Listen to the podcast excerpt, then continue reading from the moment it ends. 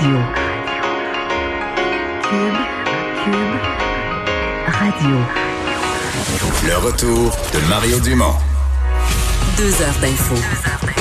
De 15 à 17. Il provoque et remet en question. Il démystifie le vrai du faux. Mario Dumont et Vincent Dessureau. Le retour de Mario Dumont. Bonjour tout le monde, bienvenue à l'émission. Bon début de semaine euh, sous le soleil. Euh, bonjour Vincent.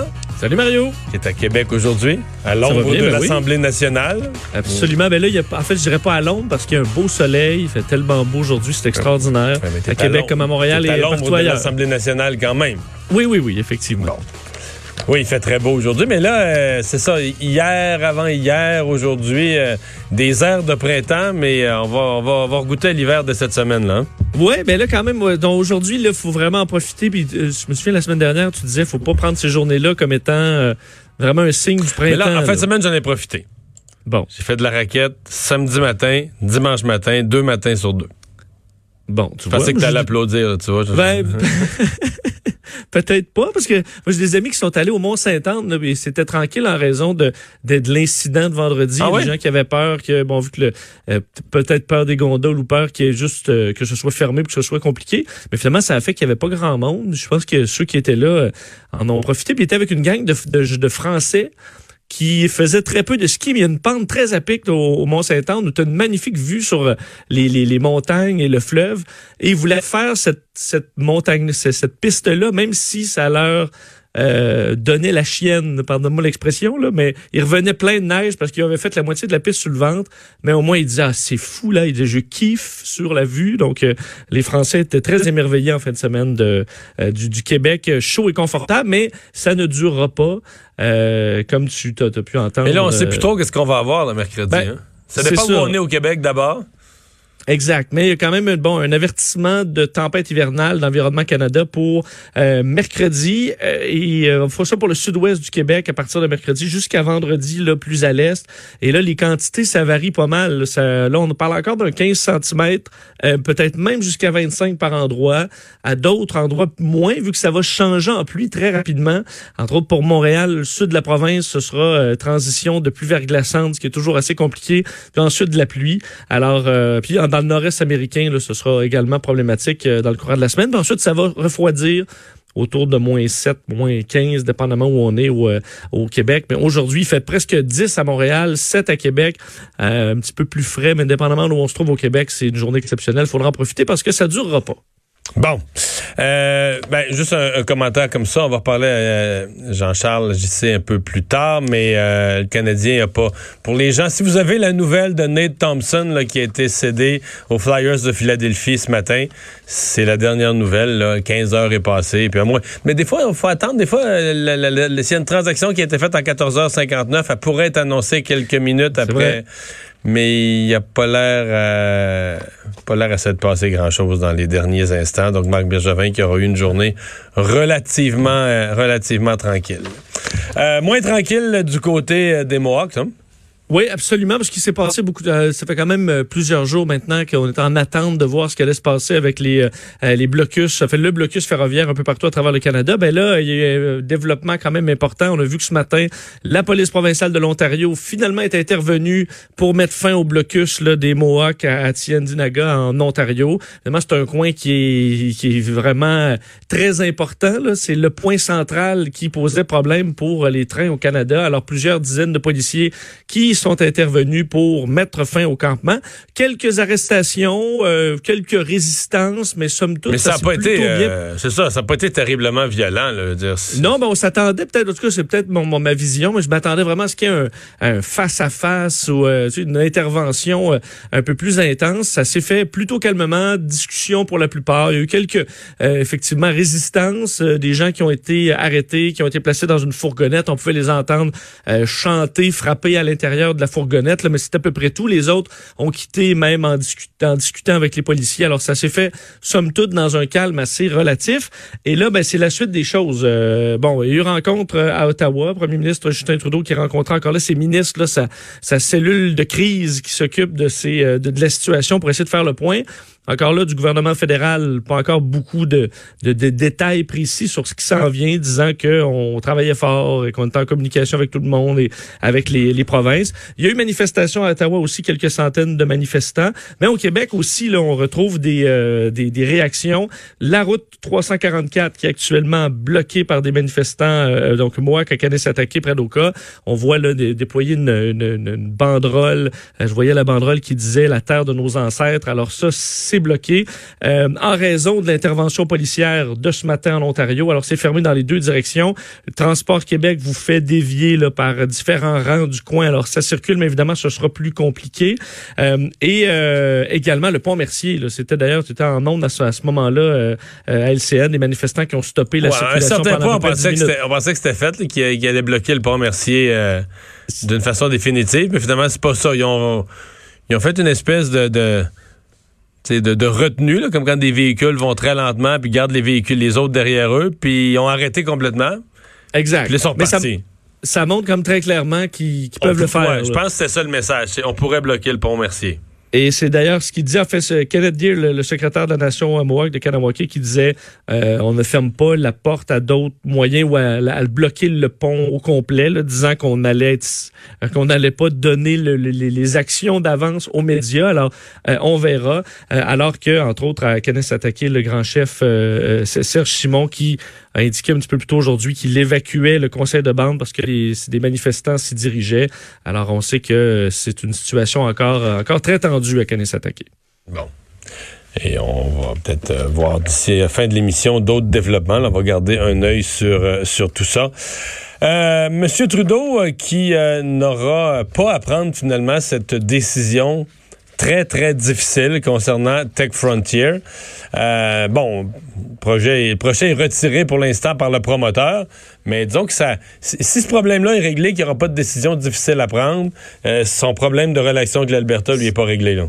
Non, c'est ça. Mais est-ce qu'il était soulagé, selon toi, ou au contraire, ça complique? Euh, ah, ça donne des arguments quand même à l'opposition? Oui, je comprends, mais ah ouais, ouais, je te jure, là, écoute. OK, il est content. C'était, non, mais c'était une décision impossible à prendre, là. Pour son conseil des ministres, parce que je sais qu'il y a des gens qui peuvent dire au Québec, ben voyons, tu sais, si tu penses que tout projet de sable bitumineux est un, désastre écologique puis une hérésie, ben tu peux pas entendre cette phrase-là. Mais mettons que tu, considères qu'il faut consommer du pétrole pendant encore quelques années parce qu'il y a des véhicules, ben je veux dire, on nous disait en matière de sable bitumineux, c'est le c'est le 2.0. C'est la nouvelle façon de faire, euh, c'est moins polluant, etc., etc. Donc, ça avait l'appui de 14 communautés autochtones. le projet, là, il avait passé toutes les étapes réglementaires, il était comme parfait.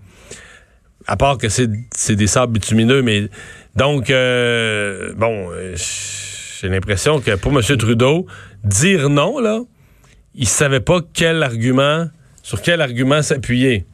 Puis dire oui, ben, je veux dire, c'est un et un font deux. Là. Tu te dis oui, a un projet de sable bitumineux. Dans le milieu environnemental, t'imagines-tu ce que ça te fait comme, euh, comme revue de presse? Oui, parce qu'on voit que ce sera pas pris avec nuance par des groupes environnementaux. Là. Euh, s'il y avait eu, euh, s'il avait accepté effectivement. Euh, ben on rappelait que donc Tech Resources a, annoncé c'était hier soir que le méga projet, euh, ben on le, on le mettait de côté. on retire donc la demande d'approbation qui était sur le comptoir, sur le bureau de Justin Trudeau depuis un certain moment. ce qu'on ce qu'on peut lire là, de, de, de, de, du président et chef de la direction de Tech, Don dit les marchés financiers mondiaux changent rapidement. Les investisseurs ainsi que les clients recherchent de plus en plus d'endroits où les cadres en place réconcilient le développement des ressources et les changements climatiques afin de produire le produit le plus propre possible. Malheureusement, cela n'existe pas ici.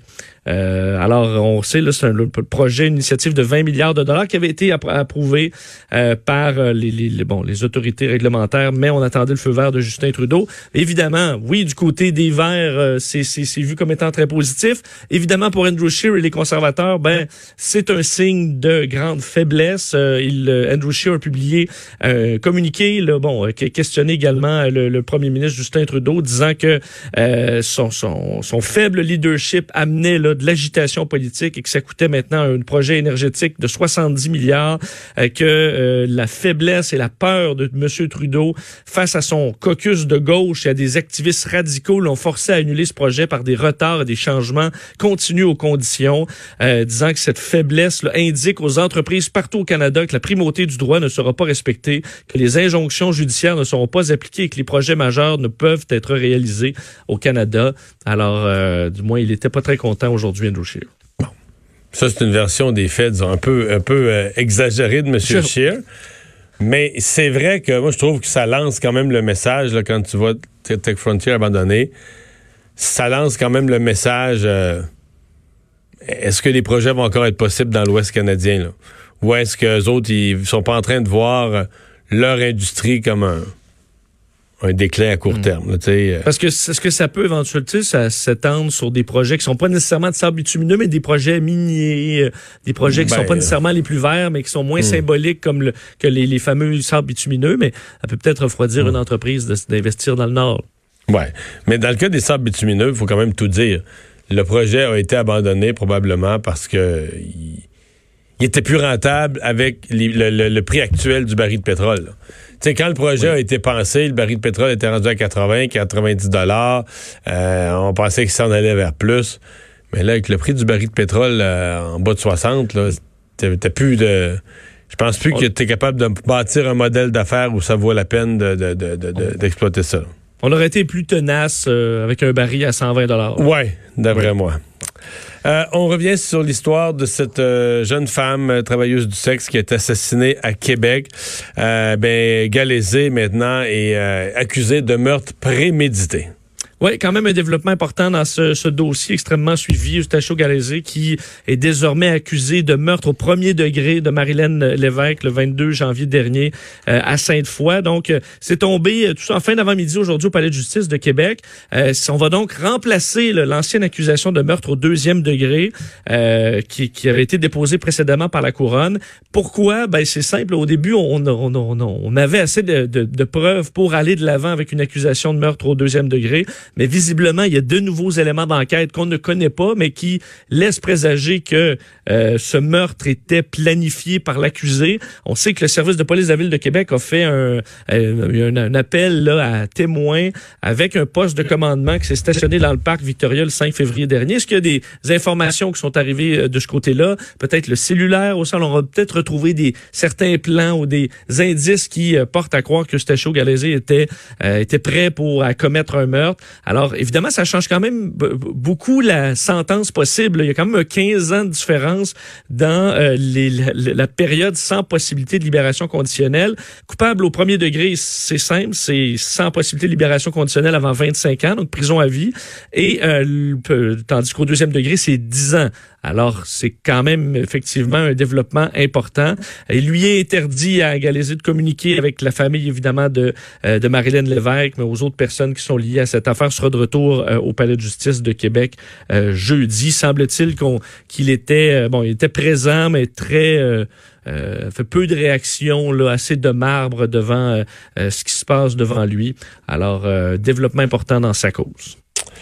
Le COVID-19, euh, le coronavirus qui a repris, c'est un peu... c'est un peu des scénarios qu'on espérait ne jamais voir. On se disait, on va réussir à le contenir en Chine, ça semblait être le cas.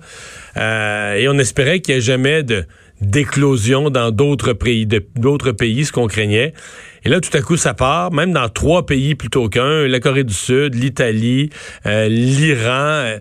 et euh, là, on se demande est-ce qu'on n'est pas euh, proche d'une deuxième vague et peut-être de, l'appellation de pandémie. Ouais, est-ce que c'est un soubresaut ou est-ce qu'on est vraiment là en train de perdre le contrôle? C'est euh, l'incertitude dans le cas du COVID-19, le, le nouveau coronavirus.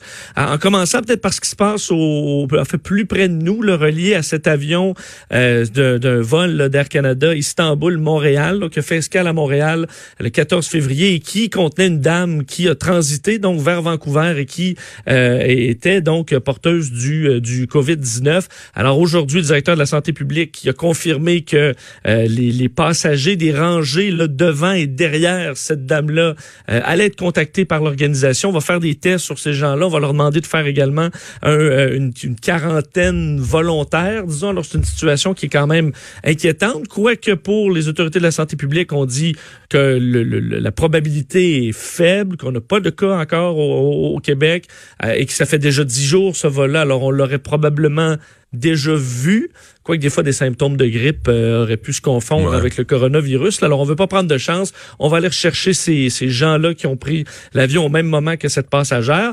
Euh, le Canada en entier est quand même en mode préparation pour une propagation du coronavirus. C'est ce que dit aujourd'hui l'administratrice en chef de la santé publique au Canada, Dr. Theresa Tam.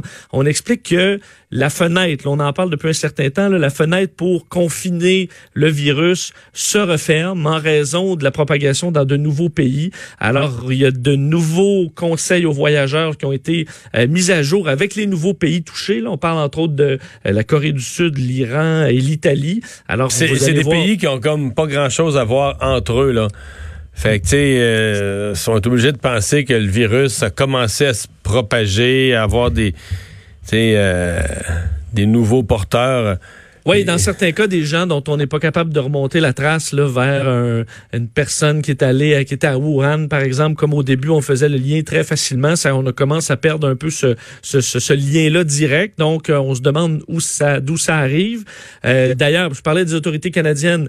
Les autorités international, l'OMS, c'est à, peu près le même discours aujourd'hui, euh, parlant qu'on se devait se préparer à une éventuelle pandémie. Alors, on est encore en mode euh, endiguement, donc essayer de contrôler l'épidémie, mais on doit se préparer pour une éventuelle pandémie, c'est-à-dire vraiment une épidémie, mais qu'on retrouve à l'échelle mondiale. Euh, alors, on dit que des certains représentants de l'OMS reviennent de Wuhan. On est allé faire des, des expertises là-bas on confirme qu'il y a eu un pic, donc un pic suivi d'un plateau du nombre de cas. C'est une bonne nouvelle. On confirme aussi que le virus n'a pas muté. Alors, c'est le même virus qu'au début. Ça aussi, c'est une, c'est une relative bonne nouvelle. Mais c'est vraiment les cas dans les autres pays qui, euh, qui portent à l'inquiétude. L'Italie, on sait, est passé de 6 à plus de 220 cas en l'espace de 4 jours. Troisième pays, donc, mhm. au, monde, derrière la, Corée du Sud et la Chine, à avoir euh, des cas. On a vu, évidemment, la Corée du Sud, dans les derniers jours, exploser son nombre de cas. Alors, c'est une situation qui est On explique aussi que là, vu que l'épidémie avance, on connaît un peu plus le virus, on dit que ceux qui ont des symptômes légers. Donc, la majorité des gens, c'est à peu près deux semaines de guérison. Et pour ceux qui ça dégénère, c'est trois à six semaines. Alors, beaucoup plus long. Alors, c'est de nouveaux détails qu'on apprend sur le virus. Alors que l'effet aujourd'hui, qui, est aussi euh, remarquable, c'est au niveau des marchés boursiers.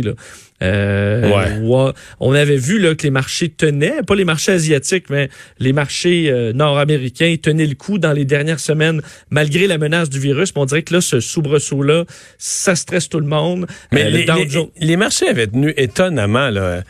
C'était à se demander, Vincent, est-ce que les marchés avaient fait un peu d'aveuglement volontaire? Tu sais, t'avais quand même eu, mettons, quand un, géant comme Apple, puis tout ça, se met à dire, nous, ça va affecter nos ventes réelles, pas c'est pas théorique. Non, non, ça va affecter nos ventes, ça va affecter nos opérations.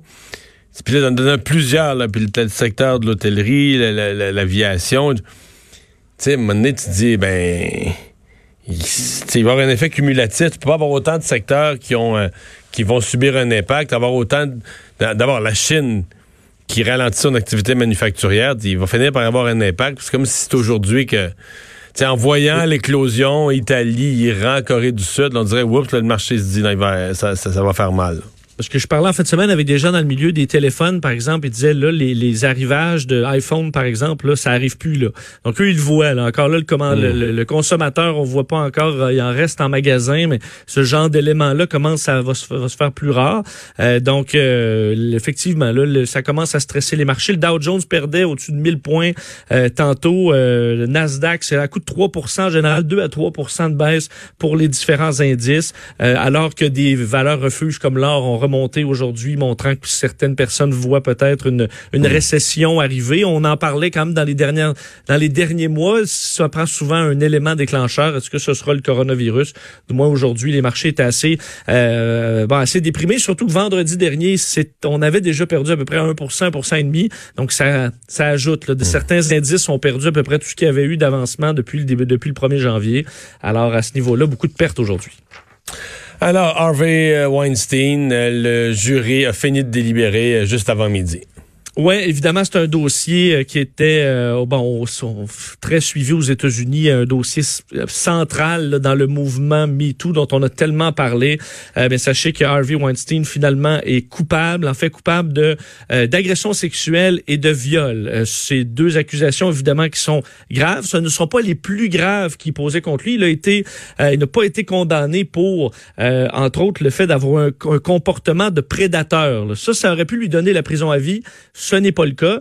Par contre, on parle quand même d'accusations de viol et d'agression sexuelle. C'est grave. Harvey Weinstein, 67 ans, qui aura sa peine le 11 mars prochain. Il est passible de 25 ans de prison euh, et en fait de, et, peut-être même plus. Donc, son avocat a déjà annoncé qu'il allait faire appel. Alors, c'est pas fini le dossier Harvey Weinstein parce que non seulement il va faire appel, il a également un autre dossier euh, à Los Angeles, donc pour deux agressions sexuelles. Alors, le, le, le, euh, il devra répondre de ses actes là-bas aussi. Mais quand même, c'est vu par la majorité des organisations des organismes qui euh, travaillaient euh, sur le sur le dossier après le dossier MeToo disent que c'est un jugement euh, qui disons qui va changer le cours de l'histoire, c'est du moins ce que dit le, procureur de Manhattan Cyrus Vance là la sortie du tribunal et beaucoup de, de mhm. regroupements qui disaient oui, c'est mitigé mais quand même c'est relativement positif, surtout qu'on avait cherché du côté de la défense, en même temps c'est leur travail mais à discréditer le récit des trois femmes qui sont allées raconter leur les, les gestes à caractère sexuel posés à leur endroit par Harvey Weinstein. Alors, c'est une validation de leur discours, du moins dans deux de ces trois euh, témoignages. Euh, on sait que c'est seulement trois qui ont passé dans le procès, alors que 80 femmes accusent Harvey Weinstein de harcèlement ou d'agression sexuelle. Le jury qui a mis cinq jours à délibérer devait prendre une décision unanime. Alors, finalement, on arrive à une décision concernant l'agression sexuelle et le viol. Comme je vous le disais, il fera appel, mais c'est quand même une décision d'importance aujourd'hui. Le gouvernement euh, qui a réagi à cette annonce qui est arrivée à la toute fin de la semaine, la semaine passée, des fuites de renseignements sur les dossiers de, dizaines, voire de plus de centaines de milliers euh, d'enseignants. Euh, le gouvernement de la CAQ s'excuse pas. Non, pas d'excuses. Je pas d'excuses. Les professeurs du gouvernement euh, de la CAC reliés à ce vol de données personnelles important chez les enseignants. Euh, c'est du moins le, discours du euh, ministre délégué à la transformation numérique du gouvernement, Éric Kerr, qui était ce matin au lancement de, la semaine numérique à Québec. J'y étais moi-même. J'ai rencontré M. Kerr. Ce qu'il expliquait c'est aux, médias, c'est que ce, cette cette fuite de données, ce vol de données, ça date d'avril 2018, de l'époque des libéraux. Alors, il, va, il se dit bien désolé, mais ne va pas s'excuser pour quelque chose qui n'a pas de lien avec lui, là, où il n'était pas au pouvoir à ce moment-là. Euh, c'est que le gouvernement estime que cette fraude pourrait avoir affecté jusqu'à 360 000 enseignants en poste ou retraités. Euh, et on sait que c'est un accès, c'est pas un piratage comme tel, c'est un l'utilisation frauduleuse d'un mot de passe et d'un code d'accès. Donc, il y a quelqu'un qui a obtenu le mot de passe et le code d'accès et qui a pu euh, bon accéder à ces dossiers-là. Euh, euh, même parlait carrément d'un cauchemar pour l'importance de ce vol de données, mais que toutes les personnes touchées allaient être contactées et que vous aurez le service de surveillance de dossiers de crédit. Quoi qu'à mon avis, la plupart de ces profs-là doivent déjà l'avoir avec les fraudes précédentes. Son membre de Desjardins, entre autres. Oui, effectivement. exact. C'est ridicule un peu. Hein? Mais et, euh, effectivement, communiqué, on se rappelle, sorti vendredi, fin d'après-midi, en plein blocus, alors qu'on surveillait de, minute en minute le démantèlement du blocus à Saint-Lambert. Alors, il y a quand même eu euh, euh, une, disons, une, logistique là, pour essayer que ça fasse pas trop de bruit. Oui, disons que c'était... L'annonce du vendredi après-midi, on la connaît. Là, quand les, les, journalistes sont quasiment partis du bureau, puis que les journaux sont imprimés aux trois quarts, puis que la une est montée. C'est ça. Et alors, visiblement, on la connaît ils la connaissent aussi, là, cette technique. Euh, voiture ce matin, bélier, donc une voiture qui fonce dans un défilé, une, espèce de parade. Ça se passait dans le centre de l'Allemagne. Oui, une trentaine de personnes, euh, par, parmi lesquelles on retrouve plusieurs enfants qui ont été blessés euh, aujourd'hui lorsqu'une voiture a foncé dans un défilé de, carnaval euh, en, Allemagne. En fait, en Allemagne, c'est bon, un événement particulier, le lundi des roses aujourd'hui. C'est un point important des festivités du carnaval qui réunit en général des centaines de milliers de personnes dans plusieurs villes allemandes.